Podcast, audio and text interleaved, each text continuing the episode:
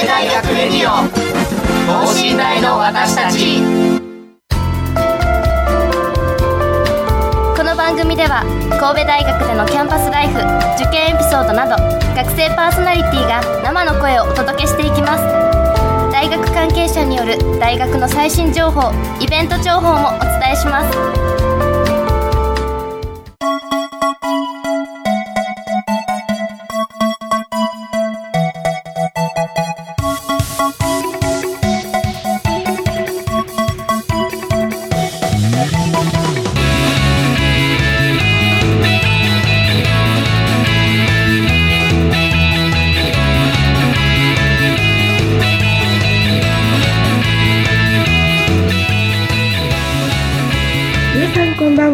経済学部3回生の伊藤真理です。このラジオの放送日は8月26日の金曜日となっております。皆さんいかがお過ごしでしょうか？8月26日というと夏休み真っ最中ということなんですけれども私はあの合気道部の方で夏合宿がありまして1週間というちょっと長い期間になっているので初めて3回生となって夏合宿をするわけなんですけれども今からワクワクすると同時にうんとても準備が大変だなとちょっと気をもんでおります。はい、ということで今週は夏のアウトドア特集探検部編をテーマにお送りします。前回の山岳部編に続き今回は探検部の方にアウトドアの魅力や部活動についてお聞きしたいと思います。それではこの後ゲストの登場です。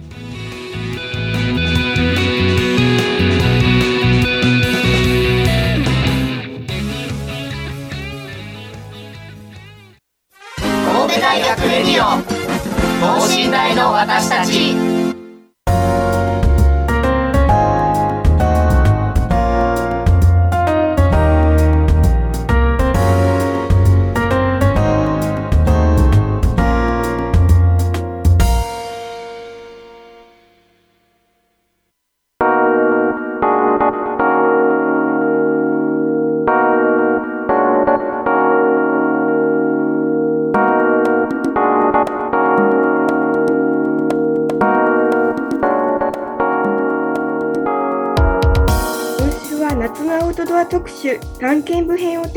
お送りします。ということであのゲストの方自己紹介をお願いします。はい、どうも、えー探検部の、えー西本亮介と申します。えー今日はですね、探検部の面白さと、あと夏のアウトドアの醍醐味なんかもね、あの、しっかりお伝えできればいいかなって思っているんで、どうぞ皆さんよろしくお願いします。よろしくお願いします。いや探検部でとても楽しそうな部活だなと思うんですけれども、実際どんなことをされてるんですか？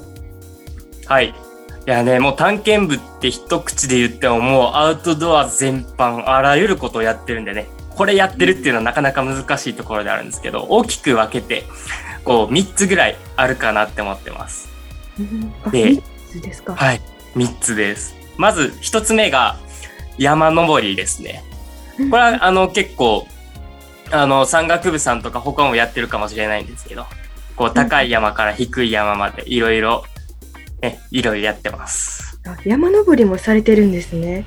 はい、山登りもしてます。探検部ってまあちょっと私のイメージになってしまうんですけどあの洞窟の中をなんか歩いていくみたいな イメージがあってあんまり山登りっていうイメージがなかったのでなんかその夏にその暑い中行くというよりもちょっと涼しい洞窟行くというちょっとゲームのしすぎですかね。いやなんか、そうですね。あの、他の大学の探検部さんとかだと洞窟行くケースもあるみたいなんですけど、あの、うちのところはとりあえずは洞窟はないみたいですね。うんなるほどなるほど。あ確かにここら辺洞窟ないですしあのちょっと私のゲームのやりすぎでした。すみません偏見でした。ちなみに二つ目は何なんですか、二つ目がですね、キャンプとか、あの、そういったことをですね、これも結構メインな活動にはなってきてます。うーんなるほどなるほど。キャンプうん楽しそうですねめちゃくちゃ。夏といえばやっぱりキャンプですもんね。いや、ほんとそうなんですよね。ああなるほど。ちなみに三つ目すごく気になるんですけど何なんですか？でも山登りキャンプえあともう一個あるみたいな感じで今聞いてたんですけどはい。3つ目が、まあ、その他ですね。ちょっとこれずるいかなって思うんですけど、もうそんくらい枠にはまらないぐらい、例えば、あの、ラフティングがあったりですとか、あの、ラフティングってこう、ちょっと急な川を下る遊びですね。があったりですとか、あるいは、まあ、冬なんかだと、あの、スキー、スノボみたいなこともしてますし、そんな感じで、まあ、いろいろやってます。なるほど。アウトドアのスポーツもされて、される時があるという感じなんです。場所によってみたいな。はい。ああ、なるほど。あ、じゃあもうその土地その土地行ったところでもう最大限に楽しむという感じですかね。はい。おー素敵な部活ですね。本当に。ありがとうございます。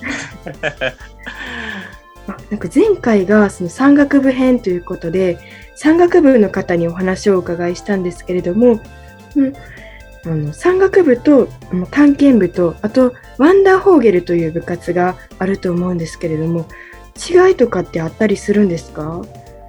はい。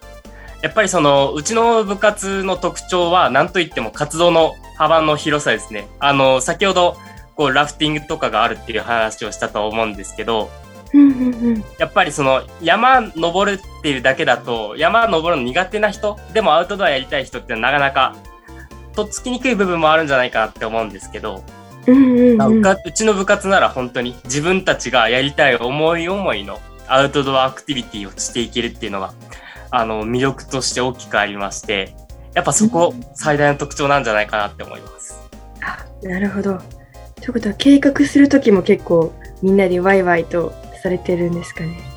あ、そうですね。もうやりたいこと自分でこう発案して、で、まあ、この指止まれみたいな感じで、こう人を集めてっていうのをやっていってるので、すごい楽しいですね、その段階でも。ああ、なるほど。いや、なんかこのラジオはその高校生の方も聞いておられると思うんですけど、やはりあの高校生の方ってもう大学に憧れを持っていらっしゃると思うので、とても今のお話聞いても大学へのワクワク感が止まらないんじゃないかなと思います。ああ、よかったです。あの探検部の方は総勢は何何名で活動していらっしゃるんですか？今ですね、えー全員で70人で活動をしてます。え多いですね、めっちゃ。びっくりしました。はい。へえ、70人。男女の内訳はどうなってるんでしょうか？あ、男女ですか。えっと、男女はですね、まあ大体男、まあ5対女子1ぐらいですかね。もっとあるかもしれないですけど。まだそうですね。ちょっと男女比は男子に偏ったような感じにはなってます。そうなんですね。確かなんか山岳部の方がその男ほぼ全員男性の方だったと思うので あのアンダーホーゲルの方も確かもう3対1か4対1ぐらいだったと思うのでやっぱり女性の方少ないんじゃないかなと思いますね。なのでもう女性の方もも探検部にもうぜひとも来てほしいなと思います。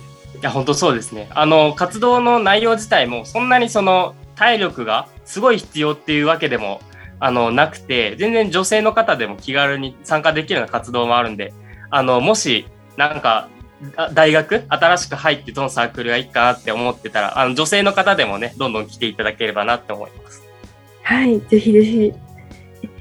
今までの活動では、そのどどのどの辺に行かれたんですか？なんかもし女性の方でも行けるスポットとかがあったら、ぜひ教えていただきたいなと思いまして。ああ、なるほどなるそうですね。女性で行けるところで言い言いますと、え何があるかな。まあ、近場で行きますと、やっぱ六甲に、あの登って、で、まあ、夜景を見るみたいな活動がありましたし、へえ。あえ、六甲、え、六甲登って夜、夕方ぐらいに登られるんですか？あーごめんなさい。説明不足でしたね。あ、すみません。あのナイトハイクっていうのがありまして、夜中ぐらいに阪急六甲に集まって、阪急六甲だったかな。で、まあ、六甲山を夜な夜な歩いて、その、マヤ山の菊生台ってあるじゃないですか。はい。あそこで夜景を見て、みたいな、そういう活動がありまして、あれはもう男女問わず、あの、楽しめるものになってるんじゃないかなって思いますね。おお。いや、マヤさんの夜景綺麗ですよね。確かに。いや、本当に。本当に。え、なんか私はケーブルで行ったんですけど、おそらくちゃんと自分の足で登っていった方が、もう綺麗さを体感するのも何倍もよく感じるんじゃないかなと思います。いや本当そうですね達成感もありますからねあのやっぱり今まであの2年間コロナがあったと思うんですけれども、コロナ禍ではどのような活動をされてたんですか？そうですね。コロナ禍の中ではやっぱりあのなかなかこう遠征に行けないようなあえ活動ができないようなあの場面もあってそんな時はこうどこの山に行こうかなみたいな企画を温めたりですとかそういったことをしてました。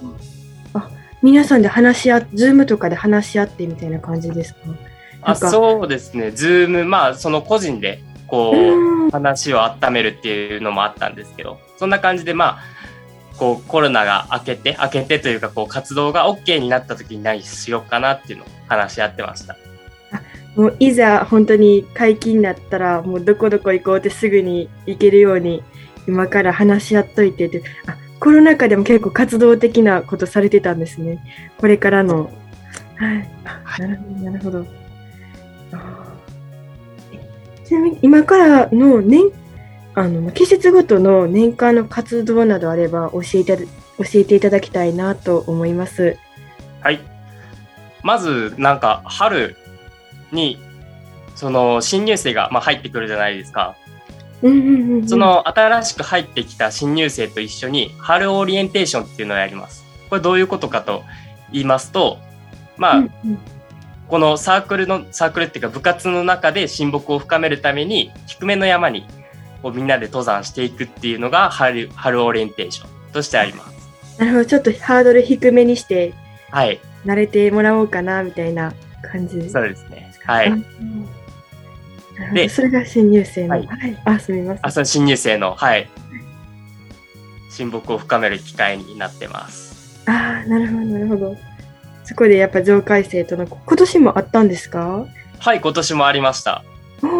ちなみにそれはどこに登られたんですか？えっと大阪の南の方の金剛山っていう山があるんですね。ああ、金剛さんなんですね。はい、あ、ご存知ですか？あ、はい、結構、あの、いや私はまだ行けてないんですけど、あの、結構ファミリーで行くのに有名なところですよね、確か。あ、そうですね。はい。え、どうでした？え晴れましたか？まず。あ、もう晴れ、めちゃめちゃ晴れてまして、よかったですね。あなんか私行こうかなってなった時に大雨になってちょっとやめちゃったので、いやあーすごく晴れた時に行きたかったです。えやっぱり登られてて体感もあの結構しんどくはなかったというか低めの山ということで結構登りやすかった山ではありましたか？あ、もう断然登りやすいですね。あのまは。はい。ーあーなるほどあもうぜひ行ってみます。行ってみてください。ありがとうございます。で、まあ、春にそういう春オリエンテーションがありまして、そこからは本当に、こう、個々人で、あの、活動を企画して、まあ、それで人が集まったら行くというような形になってまして、まあ、今年で言いますと、えっと、八ヶ岳っていう山が、こう、信州にあるんですね、長野県に。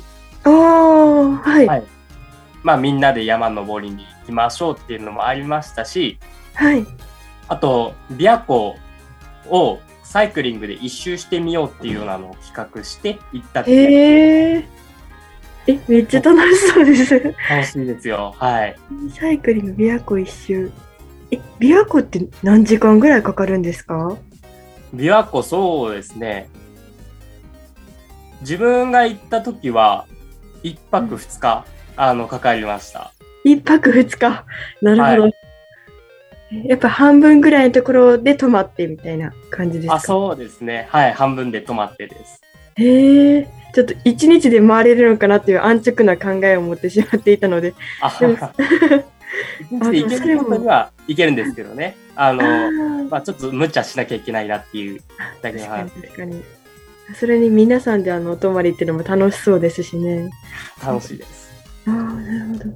琵琶湖と八ヶ岳は、八ヶ岳も何月ぐらいに行かれたんですか？う八ヶ岳ほんとつい最近なんですよ。ーん。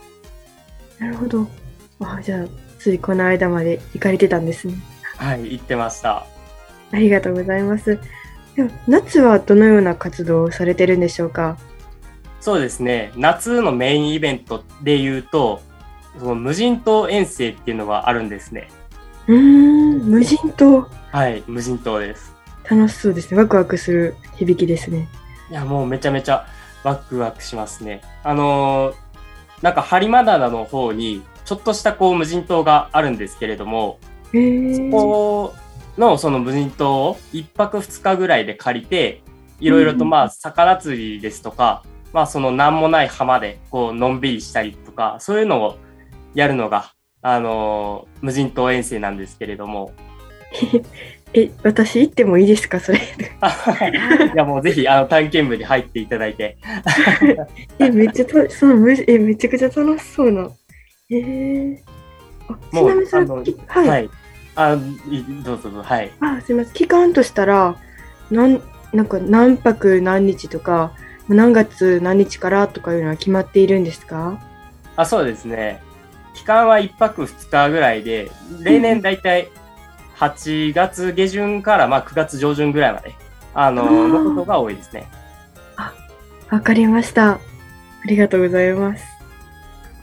うんありがとうございます。あ、じゃあ、夏はそこでまあ夏合宿みたいな感じでされてるんですね。そうですね。で、今年、今年っていうかそうですね、今年は結構探検部、うちの探検部すごいんですよ。何がすごいかっていうと、ついに、こう、外国で活動をしようとか言い出す部員が出てきたんですね。へえ。あ、もうアウトドアだけじゃなくて、もう世界にも広がっていくよみたいな。そう、そうなんですよ。へーえ外国で、外国を、まあ、キャンプしたり探検したりするっていう試みですか？そうですね、さすがにまあ、そんなにアウトドアなことは、あの、しない感じらしいんですけど、まうんうんあ、あの、タイに、おまあ、ー旅行に行って、旅行しつつも、まあ、うんうん。ちょっとキャンプもするみたいな、あの、そういう企画がありまして、探検部がついにグローバルな部活になっちゃったなって感じですね、最近は。おー。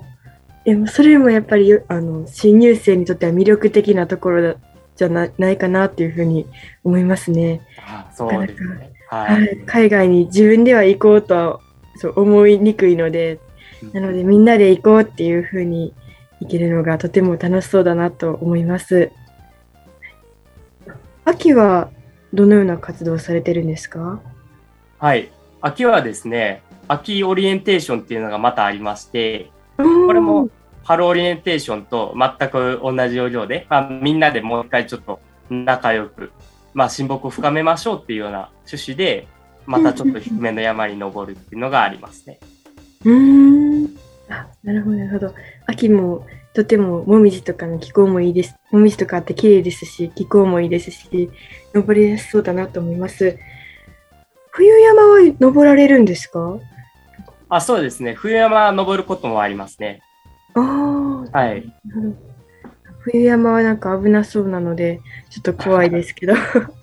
そうですね。まあ、多分、うちのその部活でもそんなにそのハードな冬山登りっていうのはあんまないんじゃないかなっていうのが直感的な印象で、あ、の、滋賀県の伊吹山ってご存知ですか？ああ、なんか聞いたことあるような気がします。すみませんあ、の、米原の方にある、まあ、山なんですけど、そこら辺とかだったら、まあ、比較的こう安全に雪山登りができるんで、たまにこう遊びに行ったりはしてますね。あ、そうなんですね。あ、なるほど。じゃあ、冬山に登ろうと思ったら、伊吹さんにということで。まあそうですね。まあ他には多分あるんでしょうけど、自分は、まあ、伊吹さんが好きですかね。はい。ありがとうございます。あ伊吹さんも含めて、西本さんのおすすめのスポットはどこがありますか？そうですね。いや、一番おすすめはやっぱり伊吹さんかなって思います。なんだかんだで。ああ、はい。夏とかも登られたりしたんですか？はい、もう夏も登りましたね。ああ、ちょっと魅力的なポイントがあったら教えていただきたいです。はい。いや、もうなんといっても、こう四方八方がもう、まあ、遮蔽物が何もないんですごい景色が綺麗に見えるんですね。うん。でこう南の方向とか西の方向を眺めてみると琵琶湖がこうブワーって広がってる景色が見えたりですとかああ。なるほ逆に東の方向とか北の方向を見ていくともう遠くのこうアルプスの山とかもあの天気が良かったら見えたりしますし名古屋だって見えたりしますしであのすごい眺め良かったですね。ど。え、すごい。もう日本の北の方まで見渡せるっていうところがすごいですね。えー、なんかろそのマヤ山も綺麗なんですけど、やはりあの、まあ、和歌山方面で海の方だけで、山の方はやっぱちょっと閉ざされた感があるので、そこがちゃんとあの全部東西南北が見渡せるっていうところと、日本がちゃんと見渡せるっていうところがすごくいいなと思いました。私も伊吹さんちょっと行ってみようかなと思います。はい、ぜひはい、ありがとうございます。でも岸本さんだったりとか、探検部の方で、アウトドアでその山に登ったり、キャンプしたりするときに気をつけてることってありますか？そうですね、キャンプ、まあ、キャンプはまあ安全にっていうのがまあ第一にはなってくるんですけど、うんうんうんまあ、そうですね、山登りも一緒ですね。みんな、やっぱ基本的にその体力とかに差があるのがこう前提になってくるんで、ああ、確かに。うんこうしんどい人に無理をさせないようにしようみたいなあの心遣いはみんなの行動とかあの言動から感じられるなっていう印象ですね。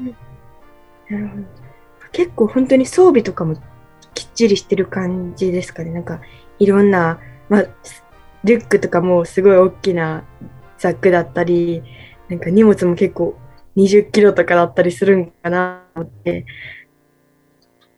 そうですね。荷物、まあやっぱりその、でっかい、まあリュックみたいなのは、ちょっとどうしても、あの、買わなきゃいけないっていう風にはなってるんですけど、その、そこまでなんか、完全にあの装備を揃えなくても案外いけるんかなっていうのが、なんか、経験で感じたことですね。なるほど。あ、わかりました。では、そこまで気を負わずに登れるということで、はい、よかったです。なんか、すごい、やっぱりそういうこ山に登られる方ってもう、本当に体重計で荷物の重さ測ってとか、そういうことを結構されてるイメージがあったので、なんか、やっぱ女性の方とかちょっと重すぎると難しいかなと思うので、うん気軽にできるというのはとてもいいいいことやなと思いました。まあ、あの、登る、登る山をね、まあ、あの、ちゃんと見極めて、本当にこう、装備が必要なとこだったら、そこはもう、ちゃんとした装備でね、あの、行った方がいいかなと思うんですけど、まあ、探検部でって、ね、あの、いう限りでは、こう、楽な山を選べば大丈夫かなって感じわかりました。い行く場所にもよるということで。場所にもそうですね。これちょっと無責任なことあんま言えないんで、すすみません、私がなんかはしゃいでしまって、セーブしてくださってありがとうございます。はい。え私はあの山は好きなんですけど、まあとっても初心者で、まあ、体力もそんなにあるわけ、まあ、すぐにハーハー言ってしまうんですけど、まあ初心者が普段からまあ気をつけといた方がいいことだったりとか、まあ普段からちょっとこういう練習しといた方が、まあ、ちょ簡単な例で言うと階段登るとか、そうなんかこういう練習しといた方がいいよとかあったらぜひ教えていただきたいです。そうですね。あでも僕ね、その信頼性結構ポテンシャルあると思うんですね。うんどこのキャンパスももうなんか山の上ばっかりじゃないですか。ああ、確かに。だから、あの、バスなんか使わずに、もう半六から、まああるいは六甲道から、うんずっとこう歩くっていうのを毎日地道に続いていけば、それが、あの、おのずとトレーニングになってくるんじゃないかなって思いますね。あなるほど。もう毎日のトレーニングにの場所として大学があるからそこを使っちゃおうみたいな。はい。なるほど。あ私も六甲道なんですけど頑張って登りますね。もう夏の暑さにも負けないように。まあ、熱中症にはね、あの、気をつけてもらって。あわかりました。あはい。りがとうございます。結構日々西本さんとかはトレーニングはされてるんですか？登山も含めて。いや、もう全然してないですね、トレーニングは。もう自分4回生なんて、大学に行く機会も減っちゃって、あの、あ大学登校しながらのトレーニングをもうまともにできてない状態なんで、あ、ああ、確かに4回生の方って行くの少ないですよね。そうですね、もああ、じゃあちょっと大学でのあのトレーニングはできないけど、みたいな。まあその時行ったバスで楽しもうっていう感じですかね。う、そうですね。はい。はい、はいありがとうございます。はい。では、え最後に、あの、アウトドアの魅力を、まあ探検部としてと、あと西本さんとしてと、あの、双方からお伺いできたらなと思います。はい、わかりました。アウトドアのあの魅力なんですけど、はいまあ、まず探検部っていうところで言うと、その探検部のそのみんなと仲良くなれるっていうのはやっぱりアウトドアのいいところなんじゃないかなっていうふうに思います。ああ、なるほど。今の2回生、3回生、4回生ってやっぱりコロナでしがなかったりする状況ではあると思うので、本当にそういうところを部活やサークル通して、まあ、どんどん増やしていって仲良くなってほしいなと思いますね。本当にそう思いますね。はい。あなるほど。みんなで仲良く山に登ってキャンプして、ラフティングやスキーなどして、あすごくとても魅力的な部活だなと思います。ありがとうございます。まあぜひ高校生の方やったり大学1回生からまだ3回生の方もまだ間に合うと思うのでぜひぜひ参加していただけたらなと思います。はい、それではなんか最後にあの、まあ、PR ちょっと PR だったり探検部の PR だったりあの今後の指針指針？今後のことあったらぜひお話しいただけたらなと思います。はい。じゃあまあ探検部のね、あの PR させてもらいたいなって思うんですけど、やっぱりその探検部、そのアウトドアいけるかなって、ちょっとまあ最初はね、不安なこともあるかもしれないんですけれども、まあみんな本当にメンバーいい人たちばっかりですし、なんかやってる内容も、あの自分で選んであの参加することができるんで、本当に無理なく、もう心の底から楽しめるようなあの部活になってるんで、もうぜひぜひね、あの、これからその大学に入る人も、もうすでに大学入って、他にサークルやってみたいなって人も、ね、あの、どんどんこう参加してくれることを待ってますので、ね、ぜひお越しください。はい。私もちょっと無人島の行くのにすごく心惹かれているので、お願いする可能性が高いです。ぜひぜひ来てください。ぜひよろしくお願いします。はい。ということで、え今週は探検部の方にお越しいただきました。ありがとうございました。ありがとうございました。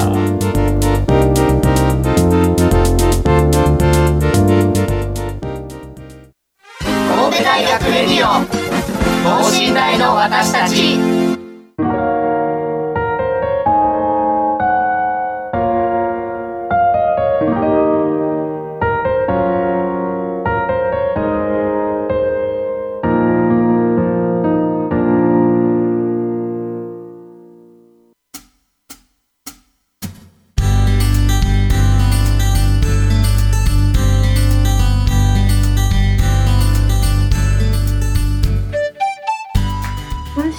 夏のアウトドア特集探検部編をテーマにお送りしました。はい、探検部ちょうど夏8月26日夏真っ最中ということでアウトドアに行きたいなという方もあの素晴らしいお話をお聞きできたんじゃないかなと思います。はい今日あの西本さんラジオ出てみてどうでしたか？そうですね。もう自分の好きなアウトドアのこと、山登りのこと、ラフティングのこと、もう余すことなく喋らせていただけて、本当にもう楽しかったなって感じです。ありがとうございます。私もすごく楽しかったです。あの新しいお話が聞けて、あそんなそんなところにも行くんだみたいなことをもう本当に私も行きたいなと思いました。はい。ということで今週は伊藤がお届けしました。それではまた次回。さようなら。